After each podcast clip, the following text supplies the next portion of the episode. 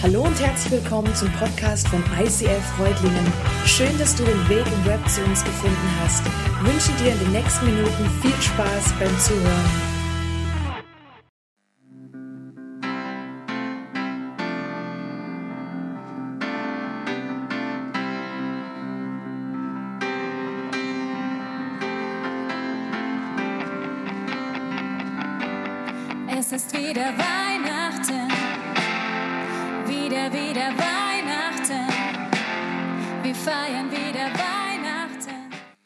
Es ist wieder Weihnachten. Hey, Weihnachten in Reutlingen, es ist Weihnachten in Balingen und jetzt der Neidfaktor.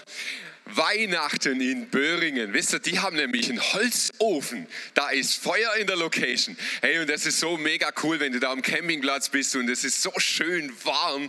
Also, ich genieße das auch in Böhringen zu sein. Es ist mega schön da oben. Schön, dass du heute da bist, dass du dabei bist bei dieser Predigt. Und falls du es nicht mitbekommen hast, es ist wieder Weihnachten. Weihnachten ist für manche Leute so die schönste Zeit im Jahr sagen, ah, ich liebe das und alles so fantastisch, was sie halt als so schön finden. Für die einen die schönste Zeit, für die anderen, mm, naja, Weihnachten halt. Ich selbst habe mir im Laufe der Jahre ganz mühsam einen Spitznamen erarbeitet. Man nennt mich hier den Grinch. Ja, da, dabei, so ganz stimmt es eigentlich gar nicht. Ich hasse Weihnachten nicht. Das stimmt nicht. Ich hasse es nicht. Ähm, Ich finde es sogar ehrlich gesagt eigentlich schon auch recht gemütlich. So bei Punsch, Kerzenschein, Fußball-WM. Ah, das braucht es doch zu Weihnachten, oder? Sensationell. WM, ich komme nicht dran vorbei. Ich muss schon ganz kurz was dazu sagen. Fußball-WM finde ich ja schon mega cool. Ich weiß nicht, ob du es mitgekriegt hast. Deutschland boykottiert diese WM ja. Erst nach der Vorrunde, aber wir boykottieren sie, wir machen nicht mehr mit. Ehrlich gesagt war das so, wir, haben schon abgewartet, was Belgien macht und haben dann gesagt, so machen wir es auch. Und jetzt haben wir halt ein politisches Statement, so. Keine Armbinden, wir sind halt nach Hause gegangen. Das kann man auch machen. Ganz im Ernst, hey, WM ist ja zweitrangig und doch ist mir die WM nicht, nicht ganz so egal, weil ich glaube, dass die WM ein Sinnbild ist für das, was Weihnachten für uns ist.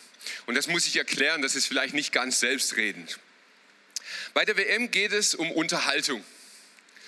Es geht um wahnsinnig viel Geld, um ganz, ganz weltlich persönliche Interessen einer kleinen Minderheit, die auf Kosten einer ganz großen Mehrheit lebt und sich bespaßen lässt.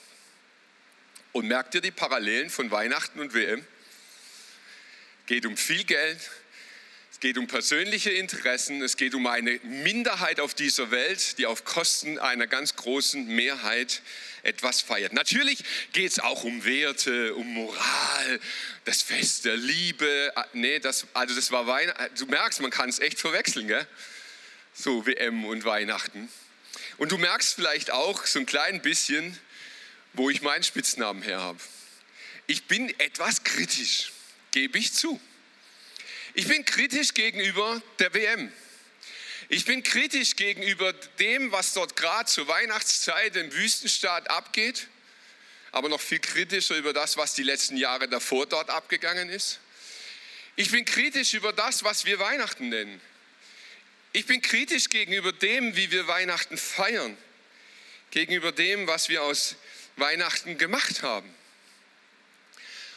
Und ich sage dir ganz ehrlich, ich stehe ganz, ganz oft an dem Punkt, wo ich mich frage, ob die Zeugen Jehovas nicht vielleicht recht haben, wenn sie Weihnachten abschaffen und sagen, hey, das feiern wir nicht mehr. Ich kann es verstehen. Und doch bin ich kein Weihnachtsgrinch. Ich hasse Weihnachten nicht. Ich habe Hoffnung. Ich hoffe auf dieses Fest.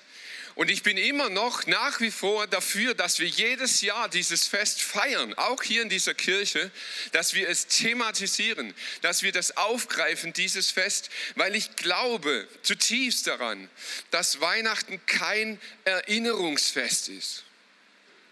Deshalb hasse ich auch solche Begriffe wie Weihnachtstradition. Tradition, tradere, weitertragen von etwas. Da war mal was und das feiern wir heute. Und genau das glaube ich nicht. Das ist nicht Weihnachten. Ich glaube nicht, dass Gott einmal in die Welt kam. Ich glaube nicht, dass es einmal ein niedliches Baby gab und heute setzen wir uns unter einen Baum und feiern, dass da irgendwann mal irgendetwas war. Ich glaube, dass Gott heute noch diese Erde berührt. Ich glaube, dass heute noch Gott am Wirken ist. Ich glaube, dass heute noch Gott uns begegnen will und nicht in Erinnerung an etwas, sondern jetzt real, präsent, hier und heute.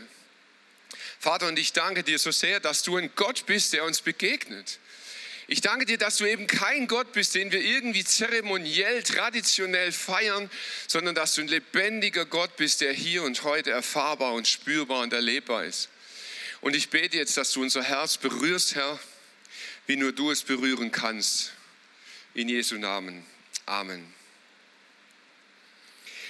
Es wird dieses Jahr in unserer Adventsserie um Spitznamen gehen.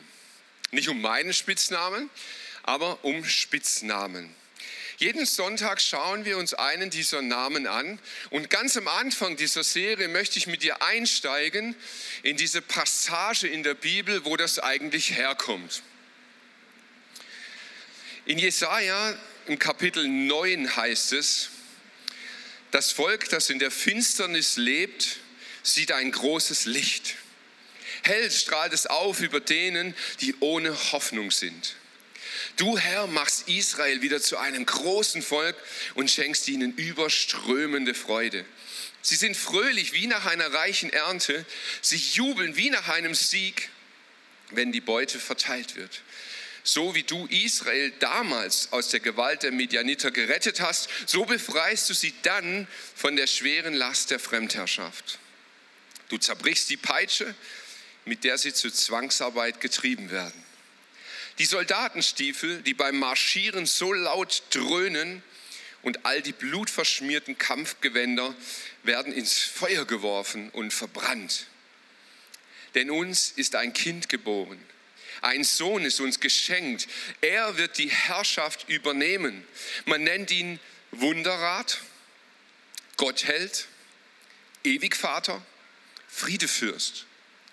Er wird seine Herrschaft weit ausdehnen und dauerhaften Frieden bringen. Auf dem Thron Davids wird er regieren und sein Reich auf Recht und Gerechtigkeit gründen, jetzt und für alle Zeit. Der Herr, der allmächtige Gott, wird dies eintreffen lassen. Leidenschaftlich verfolgt er sein Ziel. Der Mann, der das geschrieben hat, das war ein Prophet. Und ich weiß nicht, ob du mit so biblischen Begriffen vertraut bist. Ein Prophet ist jemand, der mit Gott kommuniziert. Ein Mensch, der einen Draht zu Gott hat, der Gott wahrnimmt, der ihn hört, der von Gott eine Botschaft bekommt und diese Botschaft weiterreicht. Und so ein Mann war Jesaja. Er hatte von Gott etwas vernommen, von Gott etwas gehört und hat es zum Ausdruck gebracht und hat es niedergeschrieben. So und Jetzt sagen manche Leute, hey, in der Auslegung dieser, dieser Stelle, ja, Jesaja hat in eine bestimmte Zeit hineingeschrieben.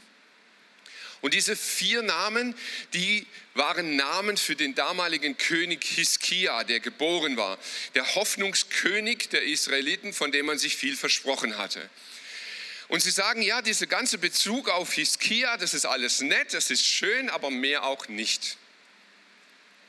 Es ist übrigens der Grund, warum sehr viele Juden bis heute noch nicht an Jesus glauben, weil sie darin nicht Jesus erkennen, sondern sie sagen, ja, Jesaja hat über Hiskia geschrieben, ist historisch nett, aber mehr eben nicht. Ich glaube, dass es nicht so ist. Ich glaube, dass Jesaja schon über Hiskia geschrieben hat, aber eben auch mehr. Und das möchte ich begründen, warum ich das glaube. Wenn man sich mal ganz genau anschaut, was er hier beschreibt. Also nicht wen, sondern was beschreibt er an dieser Stelle. Eine Gesellschaft, die im Dunkeln lebt, die belastet ist, die bedroht ist von den Nachrichten, die sie jeden Tag zu hören bekommt. Kriegsmeldungen, Krankheiten, Pest, politische Unruhen, gesellschaftliche Ungerechtigkeit und Ausbeutung, Naturkatastrophen, religiöse Verführer. Jetzt wirst du hoffentlich sagen, hey, stopp mal. Ist, ist das die Gesellschaft von Jesaja oder beschreibt er uns? Also eine Gesellschaft, die im Dunkeln ist, die hoffnungslos ist, die ständig Kriegsnachrichten hat, die, die nicht mehr weiß, wie es weitergeht, wie sie ihren Strom bezahlen soll, welche Krankheit als nächstes kommt, was erwartet uns morgen noch für Nachrichten. Das ist doch genau das, was er hier beschreibt. Und an der Stelle merkst du, Jesaja schreibt eben nicht nur für einen Zeitpunkt, Punkt irgendwann mal in der Zeit, sondern er hat prophetisch von Gott etwas bekommen, was für viele Generationen auch nach ihm relevant ist. Auch für uns heute. Er beschreibt unsere Gesellschaft. Wenn du genau hinschaust, dann kannst du lesen, dass Jesaja eben nicht rückblickend schreibt und sagt, hey, wir hatten mal Probleme, es war mal schwierig, aber jetzt haben wir Hiskia, jetzt ist alles gut. Genau das schreibt er nicht. Er schreibt, hey, die Situation, in der wir sind, ist schwierig. Dein Leben, das du führst, ist vielleicht chaotisch. Vielleicht läuft es im Geschäft gerade überhaupt nicht bei dir. Vielleicht hast du gesundheitliche Themen. Vielleicht ist dein ganzes Leben ein einziges Chaos. Aber wir haben eine Hoffnung. Sie sind noch nicht befreit. Sie sind noch nicht fertig. Aber sie haben eine Hoffnung. Wie geht's dir? Hast du Hoffnung? Falls du die Hoffnung hattest, dass Deutschland Weltmeister wird, die ist beendet. Hast du die Hoffnung, dass die Verhandlungen mit Putin gut ausgehen? Dass der Scholz es richtet am Telefon? Ja, da nickt jemand. Okay, das war Ironie, glaube ich. Hast du die Hoffnung, dass wir die Umwelt retten? Hast du die Hoffnung, dass wir diese 10% Inflation ausgleichen? Hast du die Hoffnung, dass es gut weitergeht, dass nächstes Jahr besser wird als letztes? Hast du die Hoffnung, dass wir die Welt retten? Welche Hoffnung trägst du in dir? Jesaja sagt, sie hatten Hoffnung, aber ihre Hoffnung war ein Kind. Er projiziert die Hoffnung seiner Welt auf ein Kind. Und diesem Kind gibt er Namen. Und er sagt, dieses Kind heißt Wunderrat, Gott hält ewig Vater, Friedefürst. Der einzige Unterschied zwischen damals und heute ist, dass sie damals mit so einer Vorausschau gehofft haben. Sie haben gesagt, hey, wenn, wenn der kommt, dann wird es anders. Wir stehen heute da und wir schauen so zurück. Und wir sagen, hey, der kam doch. Dieses Baby, auf das sie so gesetzt haben, auf das sie so gehofft haben, das ist doch geboren. Gott wurde doch Mensch. Die Frage ist, welche Auswirkung hat es? Ist es jetzt einfach nur so ein Rückblick auf einen Moment in der Zeit? Übrigens der bedeutendste Moment in der Zeit. Kein anderer hat es jemals geschafft, dass man von ihm die Zeit rechnet. Vor Christus, nach Christus. Und die ganze Welt richtet sich danach. Worauf ruht deine Hoffnung? Jesaja beschreibt jemand, für uns ist das nicht nebulös. Für uns ist das nicht vage. Wir wissen, dass er Jesus meint. Jesus Christus, Zimmermannssohn aus Nazareth, geboren in Bethlehem, aufgewachsen, gelebt, gewirkt in Judäa, in Israel, gelitten unter Pontius Pilatus, gekreuzigt, gestorben, begraben, wieder auferstanden, aufgefahren in den Himmel. Von dort wird er kommen, zu richten die Lebenden und die Toten. Das sind Worte, die seit 2000 Jahren gesprochen werden. Ein Bekenntnis auf einen Mensch, Jesus Christus. Diesen Mensch bekennen wir heute noch und sagen, genau der ist es. Der ist diese vier Namen. Hm, jetzt ist nur die Frage, was bedeuten die?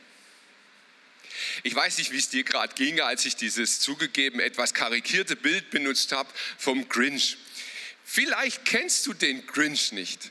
Vielleicht kennst du den Film nicht, vielleicht kennst du die Geschichte nicht und dann siehst du das Bild und denkst, hä? Was soll das? Grinch? Sagt mir nichts. Und weißt du, ich glaube, genau so geht es uns mit diesen vier Namen, die dort Jesus zugesprochen werden. Das Problem ist, dass diese Namen so brutal ähnlich klingen wie Worte, die uns geläufig sind. Und das macht das Ganze erst recht kompliziert. Deshalb interpretieren wir da etwas hinein, was da vielleicht gar nicht drinsteht. Und wir wollen in dieser Serie diese Namen einzeln anschauen und sagen, hey, was bedeutet das eigentlich? Und ich starte heute mit dem Wunderrat. Wunderrat, dieses Wort Wunderrat besteht eigentlich aus zwei Worten. Und das erste Wort heißt Pele als Verb oder Pala dann als Hauptwort. Und das kommt aus dem Hebräischen und wird übersetzt eigentlich mit wunderbar, mit Wunder oder etwas Außergewöhnlichem. Dieses Pala. Wünschst du dir das auch manchmal? Wünschst du dir auch ein Wunder in deinem Leben? Ich weiß nicht, wie es dir geht, aber mir ging es so, als ich über Wunder nochmal nachgedacht habe, habe ich gedacht, hey, allein das Wort ist doch schon irgendwie speziell, oder? Wunder. Ein Wunder. Was ist ein Wunder? Irgendwie was Mystisches? Irgendwas, wo man nicht mit rechnen kann, was man sich nicht erklären kann? Irgendwie komisch, dieses Wort. Und ich finde, da, da schwingt schon, schon irgendwie was mit. Und dann habe ich überlegt, wie war das eigentlich so in der Vergangenheit der Menschheit, das Thema Wunder. Wunder hat die Menschen schon immer fasziniert. Seit es Geschichtsschreibung gibt, also Geschichten geschrieben wurden, waren Wunder Gegenstand der Geschichten. Aladdin und die Wunderlampe. Ja, die nordischen Mythen sagen, die Märchen, Geschichten, Herr der Ringe und ganz ehrlich, James Bond, was wäre der ohne Wunder? Geschichten prägen uns als Menschen und Geschichten drehen sich um Wunder, um Wundersames, weil es uns berührt, weil es uns in unserem Herzen berührt. Und ich habe gedacht, wie könnte man Wunder definieren. Ein Wunder ist eine Lösung einer Situation oder ein Ereignis, das ich mit meinen eigenen Mitteln nicht herbeiführen kann. Es ist die Lösung einer Situation oder ein Ereignis, das ich mit meinen eigenen Mitteln nicht herbeiführen kann. Und da merkst du, also Wunder muss nicht irgendwie was Mystisches sein, was übernatürlich, es kann was ganz alltäglich Normales sein, aber wenn du es eben nicht herbeiführen kannst, dann wird es zum Wunder für dich. Und wir sehnen uns doch nach Wundern, oder? Wir sehnen uns doch nach Lösungen für unsere Herausforderungen, die, die wir aber nicht herbeiführen können. Wie sehr wünschen wir uns danach, dass dieser Beziehungsstress, dass die, die Eheprobleme, in denen wir drinstecken, dass die betrieblichen Probleme, dass diese Gesundheitsprobleme, dass politische Probleme, dass sie einfach so gelöst werden. Wie geil wäre denn das? Wenn du einfach sagen könntest, so Bäm und die Lösung ist da. Das wäre doch so cool, oder? Und wir wünschen uns das doch auch so sehr. Ich habe übrigens gemerkt, ob man an Wunder glauben kann. Das ist kein Zufall. Es gibt ja Leute, die sagen, hey, ich glaube voll an Wunder, klar, die passieren. Und es gibt Leute, die sagen, nee, kann ich nichts mit anfangen. Ich habe gemerkt, das hat brutal viel mit deinen Kindheitserlebnissen zu tun. Wenn du es als Kind ganz häufig erlebt hast, dass sich Dinge in deinem Leben, Probleme lösen, also ein anderer für dich löst, wächst Wunderglaube.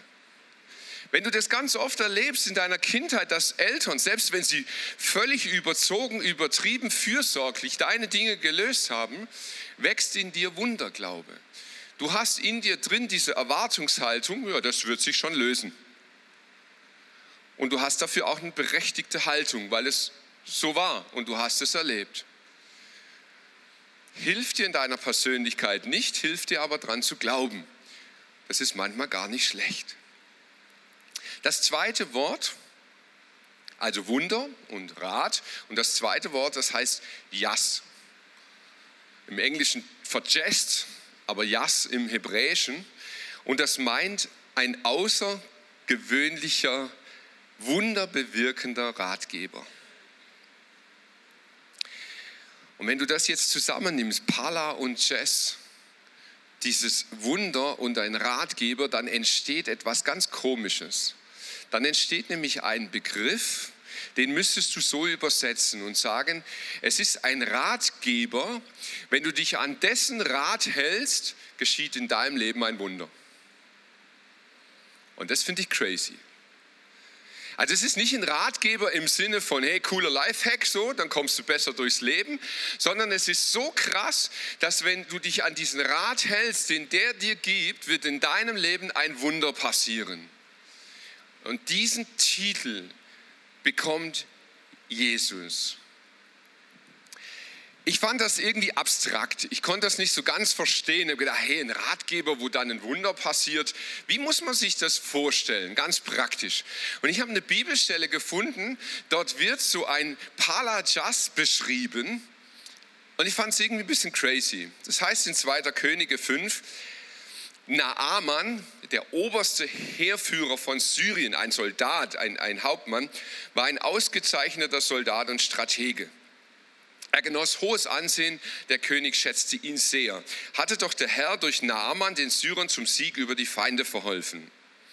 Also ein extrem erfolgreicher Mensch, in, im Leben gestanden, er hatte eine gute Position, er war schlau, er hat Dinge bewegen können, er hat Erfolg gehabt, er hatte Ansehen bei den Leuten. Dieser Naaman, von dem heißt es jetzt, Naaman war aussätzig. Sein Leben war von jetzt auf gleich beendet. Aussatz hieß, er wurde ausgestoßen aus der Gesellschaft. Er durfte nicht mehr in die Gemeinschaft mit, die, mit den anderen Leuten sein. Ein höchst erfolgreicher Mensch, der hat, äh, hat Lorbeeren, der hatte Preise, alles musste raus aus der Gesellschaft, sein Leben von jetzt auf gleich dahin. In seinem Haus lebte ein israelitisches Mädchen. Syrische Soldaten hatten es auf einem ihrer Raubzüge in das Land Israel gefangen genommen und nach Syrien verschleppt. Sie war die Sklavin von Naamans Frau geworden. Also da wurde ein Mädchen, das wurde verschleppt im Krieg, das wurde entführt.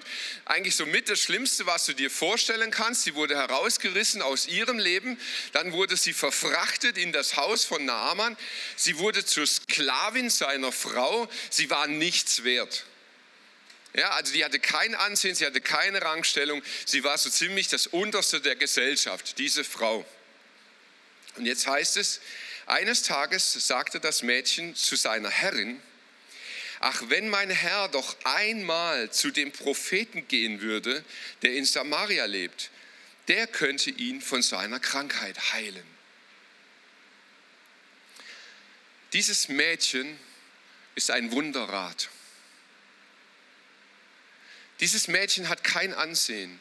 Dieses Mädchen ist niemand, wo, wo alle hinhorchen, wenn sie redet. Sie ist niemand, die, die eine Rangstellung hat in der Gesellschaft. Aber sie hat einen Rat. Wenn Naaman ihn befolgt, wird er ein Wunder erleben. Deshalb ist sie ein Wunderrat. Habt ihr das Bild? Und genauso ein Wunderrat ist Jesus. Ich habe mich gefragt, warum erleben wir eigentlich so wenig Wunder? Also das ist schon ein Problem gell, in unserer Gesellschaft.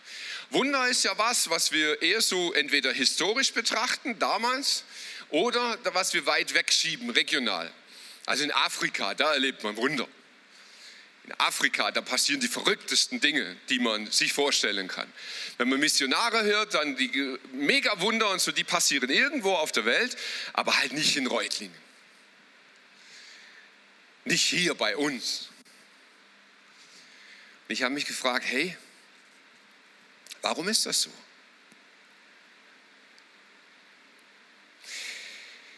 Ich glaube, es hat viele Gründe. Eines der Probleme ist, dass wir im Vorfeld schon wissen, wie Gott zu handeln hat. Es ist ein Wunderrat. Er gibt einen Rat. Jetzt mal ganz ehrlich, in deinem Leben, wie sieht es bei dir so aus? Brauchst du einen Rat von Gott? Also ich nicht. Ich brauche von Gott keinen Rat. Ich brauche von Gott eigentlich nur so eine, so eine Zauberkraft. Ich brauche eigentlich nur einen Power Boost, dass das, was ich eh schon weiß und was ich kann, einfach besser gelingt. Das, das brauche ich so. Ja? Dass meine Arbeit schneller gelingt, dass sie besser gelingt, dass sie erfolgreicher ist, dass ich äh, natürlich nicht krank werde und so, das brauche ich doch. Aber einen Rat, ey Gott, come on. Ich habe mal überlegt, was waren eigentlich in meinem Leben so die krassesten Lehrmomente? Was, was hat mich im Leben am allermeisten geprägt und vorangebracht? Und ich muss sagen, es waren eigentlich fast ausnahmslos alles Situationen, die schwierig waren, die kompliziert waren, die mit Dingen zu tun hatten, mit Unfällen oder Situationen, die ich nicht wollte, die ich auf gar keinen Fall mir gewünscht hätte. Und dann habe ich überlegt, wie beten wir eigentlich? Und ich habe gemerkt, eines der häufigsten Gebete, die ich höre und auch selber spreche, ist, Herr, bewahre mich. Bewahre mich vor Schaden, bewahre mich vor Unfall, bewahre mich vor allem Möglichen. Da habe ich gedacht, was, wenn Gott das erhören würde? Ich hätte mich nicht entwickelt. Ich wäre nicht weitergekommen. Gott kommt in dein Leben mit einem Rat und er sagt, hey, du brauchst Du brauchst etwas. Die Frage ist, können wir mit dem Rat was anfangen? Warum erleben wir so wenig Wunder? Gottes Wunderrat an uns ist manchmal nicht, ich bewahre dich. Gottes Rat ist manchmal, hey, ich gehe mit dir voll da rein. Und du denkst, nein, auf keinen Fall. Und er sagt doch, ich gehe mit dir in diese schwierige Situation. Ich gehe mit dir in diesen Konflikt. Ich gehe mit dir in diese Krankheit. Ich gehe mit dir in diese Sterbesituation. Ich gehe mit dir da rein. Aber es ist so brutal schwer, das anzunehmen. Jesus hat, wenn er dir einen Rat gibt, ein höheres Ziel vor Augen. Im Neuen Testament, im Brief von Paulus an die Epheser, da heißt es mal, Gott aber kann viel mehr tun, als wir jemals von ihm erbitten oder uns auch nur vorstellen können. Gott kann mehr tun, als wir erbitten oder uns vorstellen können. Gott hat ein größeres Ziel vor Augen. Gott hat etwas vor Augen mit dir, was du dir noch nicht mal vorstellen kannst. Da will er mit dir hingehen. Und ich habe gedacht, hey, aber warum erleben wir so selten? Warum erleben wir so selten dieses wundersame Eingreifen in unserem Leben? Und ich glaube, das Wichtigste, warum wir es nicht tun, ist, weil wir ihm nicht vertrauen. Das kurzfristige, die kurzfristige Befriedigung unserer Bedürfnisse ist uns wichtiger als langfristiges Glück kurzfristige Befriedigung unserer Bedürfnisse. Hey, und ich habe mich so an der eigenen Nase gepackt. Ich will jetzt. Jetzt will ich satt sein. Jetzt will ich Spaß. Jetzt will ich Unterhaltung. Jetzt will ich Befriedigung. Jetzt will ich Erfolg. Jetzt will ich. Es geht immer ums Jetzt. Und da habe ich gedacht, jo, wie beim kleinen Kind, gell? Jetzt will ich die Schoki. Und jetzt will ich noch eine. Und jetzt will ich noch, bis es kotzt. Aber genau so bin ich auch. Jetzt will ich. Jetzt will ich den Job. Jetzt will ich die Beziehung. Jetzt will ich, was auch immer es in deinem Leben ist. Aber Gott hat eine andere Perspektive. Und kann ich dem vertrauen? Kann ich es wirklich wagen und sagen, weißt du was, Gott, auch wenn ich jetzt will, aber ich bin bereit darauf zu verzichten, weil du langfristig einen besseren Plan hast. Hey, und da geht es ans Eingemachte. Wir haben eine ganze Reihe Singles in, in, in unserer Gemeinde. Und ich verstehe wirklich, dass Single-Dasein manchmal brutal schmerzhaft ist. Du sehnst dich nach einem Menschen, du sehnst dich nach Gemeinschaft, du sehnst dich danach, nicht mehr alleine zu sein. Und du willst jetzt einen Partner. Und dann kommt dieser Jetzt. Und irgendwie merkst du, boah, das wird aber so schwer der glaubt was ganz anderes als ich, der hat ganz andere Lebensziele, der hat ganz andere Wertvorstellungen. Aber weil du es jetzt willst, lässt du dich drauf ein. Menschen gehen fremd, sie brechen die Ehe, weil sie sich jetzt etwas versprechen. Gott will, dass es dir langfristig gut geht. Gott will, dass sein Leben von Erfolg gekrönt ist. Das Zweite, warum wir so wenig Wunder erleben, ist, weil wir das Wunder immer von außen erwarten. Hey, und ich, ich, manchmal habe ich so eine Wut auf Hollywood. Hollywood kommt ja nicht mehr im Kino, das kommt hauptsächlich auf Netflix oder Amazon oder wo immer du schaust. Und vielleicht ist es dir mal aufgefallen, ja? Fernsehen generell, egal auf welche Art und Weise, wird ja immer kürzer geschnitten. Hast du vielleicht auch schon mal gemerkt. Die Szenen werden immer kürzer. Wir brauchen das, weil wir sind so handyverwöhnt, wir brauchen immer schneller unsere Informationen. Deshalb werden Filme und Serien auch immer schneller.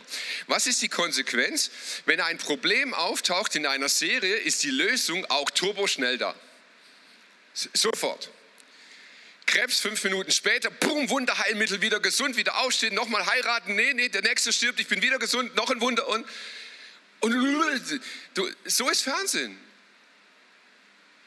Und wenn du das einmal bewusst schaust, dann denkst du, oh, das ist aber gruselig.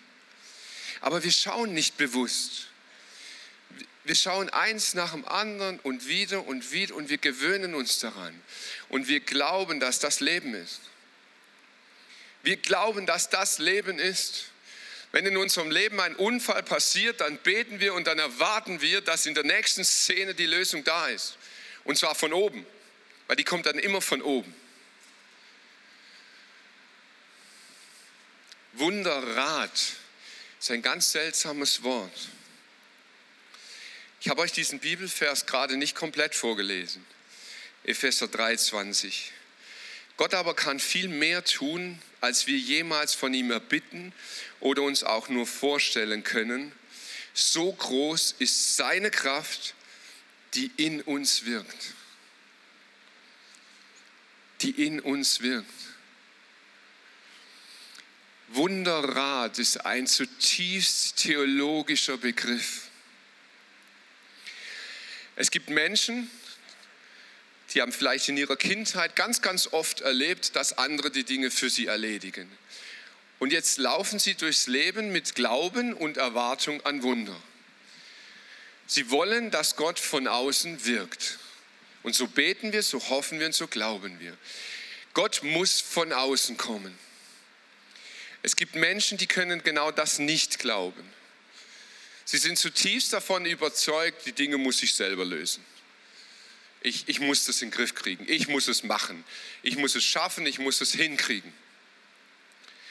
Und beide erleben wenig Wunder. Der Wunderrat sagt, hey, ich Gott komme, ich gehe mit dir in dein Leben, ich gebe dir Rat, ich gebe dir Weisheit, ich gebe dir Hinweise. Ich tue etwas von außen, damit von dir innen etwas dazukommt. Und es passiert eines der größten Wunder der Menschheit. Allein in diesem Wort Wunderrat. Gott wird Mensch. Da kommt etwas zusammen, was nicht zusammengehört. Gott wird Mensch, auch in deinem Leben. Gott wirkt Wunder, dieses fantastischen Wunder, dieses mystische, dieses unglaubliche, das kommt zu dem, was du ganz menschlich bist. Und Gott sagt, wenn das zusammenkommt, dann geschehen Wunder. Ich weiß nicht, wie es dir geht, aber wir lieben ja diese Weihnachtsgeschichten. Gell? Also ich zumindest. Das ist sowas, da werde ich ultra sentimental. Ich weiß nicht, ob ihr diese Geschichte kennt. Es ist eine Wirklichkeit, es ist keine erfundene. Aus dem Ersten Weltkrieg 1914. Die Deutschen und die Engländer waren im Stellungskrieg und, und waren aufeinander am Schießen. 100 Meter Abstand zwischen ihnen und sie haben sich halt tagelang bekämpft und beschossen. Und Heiligabend, mitten im Stellungskrieg. Vielleicht habt ihr den Film auch dazu gesehen. An Heiligabend hören sie auf zu schießen. An Heiligabend gehen diese Soldaten zueinander. Sie fangen an, Weihnachtslieder zu singen. Sie fangen an, eine Nacht lang nicht aufeinander zu schießen. Und wir lieben solche Geschichten, oder? Mega. Da ist diese Geschichte von dem alten Mann, der so verlassen ist von seiner Familie, der einsam ist, der, der traurig ist an Heiligabend. Und er schickt Briefe rum von seiner Beerdigung und lädt die Leute zur Beerdigung ein und die ganze Familie kommt zusammen und ist ein Riesen. Das ist die Edeka-Werbung, sorry. Okay. Wir lieben diese Geschichten. Was wir aber vergessen, ist, dass diese Geschichten Hauptpersonen brauchen. Diese Geschichten haben alle Hauptdarsteller. Das Wunder im Ersten Weltkrieg wäre nicht geschehen, wenn Soldaten nicht aufgestanden wären, voller Mut und gesagt hätten, heute Nacht durchbreche ich diese Welt. Und ich glaube, dass Gott dich einladen möchte, dieses Jahr im Advent aufzustehen und zu sagen, ich habe den Mut, meine Welt, wie sie heute ist, zu durchbrechen. Vielleicht kostet es dich deinen Stolz, vielleicht kostet es dich Glaube. Ich weiß nicht, was es ist, aber Gott möchte dich einladen, ihn zu erleben. Übernatürlich und in dir. Wir wollen in dieser Serie die Predigten ganz praktisch beenden. Und du hast auf deinem Platz so eine Karte entdeckt. Da steht Wunderrad drauf und auf der Rückseite ist Platz. Und ich möchte dich einladen, wir nennen das Action Step. Du kannst mit dieser Karte jetzt ganz praktisch einen Schritt gehen. Du kannst auf diese Karte draufschreiben, wenn du ein Wunder brauchst. Du kannst sagen, hey, ich, ich wünsche mir, ich sehne mich in meinem Leben, ein Wunder zu erleben. Ich brauche ein Wunder in der Beziehung, in der Gesundheit, in meinem Beruf, in meiner Entwicklung, was auch immer es ist. Du kannst es da draufschreiben und dieses Wunder adressieren. Und jetzt lade ich dich ein. Jetzt gibt es vier Möglichkeiten. Die erste Möglichkeit ist, wie Deutschland, boykottier. Mach einfach nicht mit. Du kannst die Karte wieder nehmen, schiebst sie unter deinen Stuhl und du bist nicht dabei. Die Möglichkeit hast du, kannst du machen. Empfehle ich dir nicht. Die zweite Möglichkeit ist, du schreibst das jetzt da drauf auf diese Karte und behältst es für dich. Und du gehst einfach ins Gebet und trägst das vor Gott. Die dritte Möglichkeit ist, du schreibst das da drauf und lässt es deinen Nachbarn lesen. Und sagst, hey lieber Nachbar, schau mal, das steht auf meiner Karte. Wärst du vielleicht bereit dafür mitzubeten? Hättest du Bock, dieses Wunder mit mir gemeinsam vor Gott zu tragen? Das ist so ein ganz kleiner Kreis, ist nur dein Nachbar. Vielleicht kennst du ihn eh schon. Und die vierte Möglichkeit ist, du kannst diese Karte nachher nehmen, nach hinten zu unserem Gebetsbriefkasten bringen und wir werden als Gemeinde für dieses Wunder beten. Wir werden es vor Gott tragen und Gott bitten, dass er dieses Wunder tut. Du hast jetzt während diesem Lied die Möglichkeit, einen dieser vier Wege zu wählen und ich wünsche dir, dass Gott dir darin begegnet. Amen.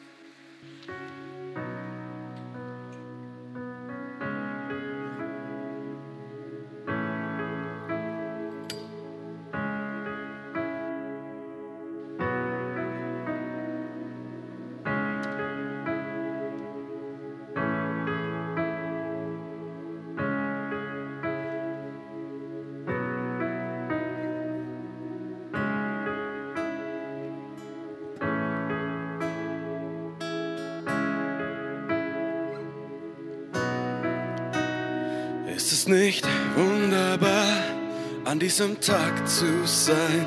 Es ist ein Privileg, erachte es nicht als klein. Ist es nicht wunderbar, an diesem Tag zu sein? Es ist ein Privileg, erachte es nicht als klein.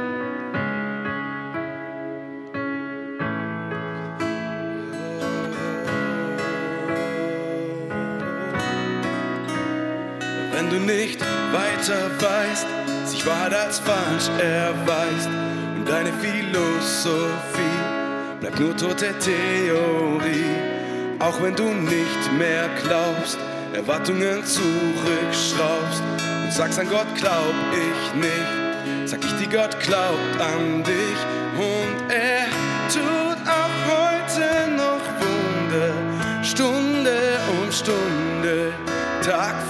Tag, tut der Herr auch heute noch Wunder, Stunde um Stunde, Tag für Tag, Tag für Tag.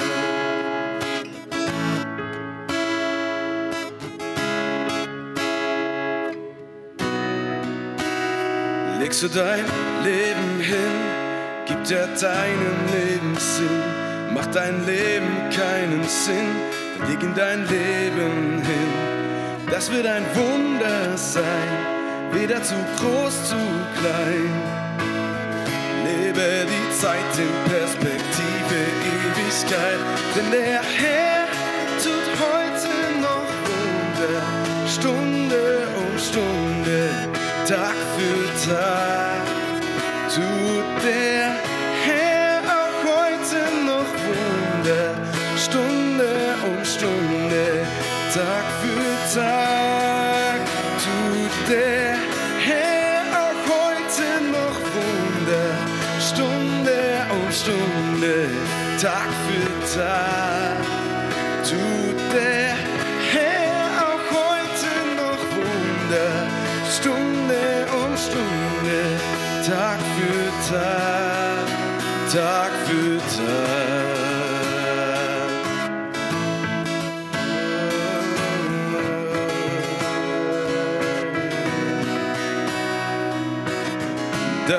ein Wunder sein, weder zu groß, zu klein. Lebe die Zeit in Perspektive, Ewigkeit. Das wird ein Wunder sein, weder zu groß, zu klein. Lebe die Zeit in Perspektive, Ewigkeit. Das wird ein Wunder sein, weder zu groß, zu klein. Lebe die Zeit in Perspektive, Ewigkeit. Das wird ein Wunder sein, weder zu groß, zu klein. Lebe die Zeit in Perspektive, Ewigkeit. Denn der Herr tut heute noch Wunder, Stunde um Stunde, Tag für Tag.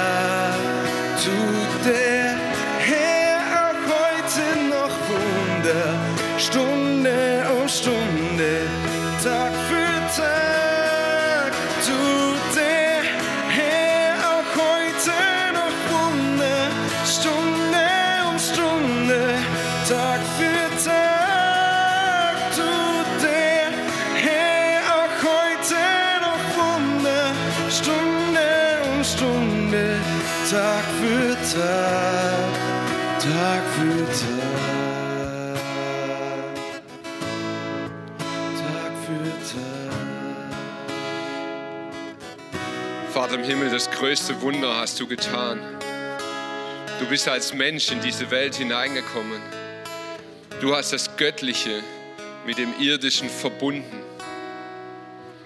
Herr, wir sehnen uns so oft nach diesen Wundern. Wir sehnen uns danach, dass die Lösungen vom Himmel fallen.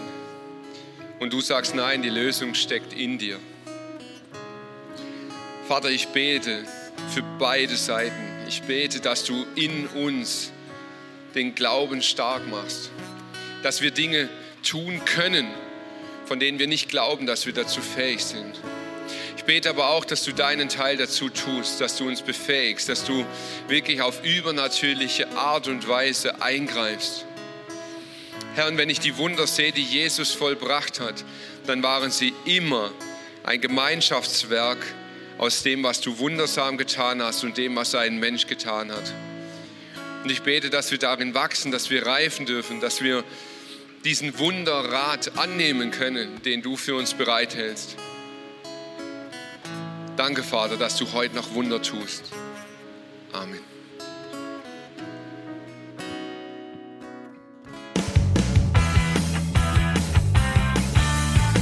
ICF Reutlingen sagt Dankeschön fürs Reinklicken.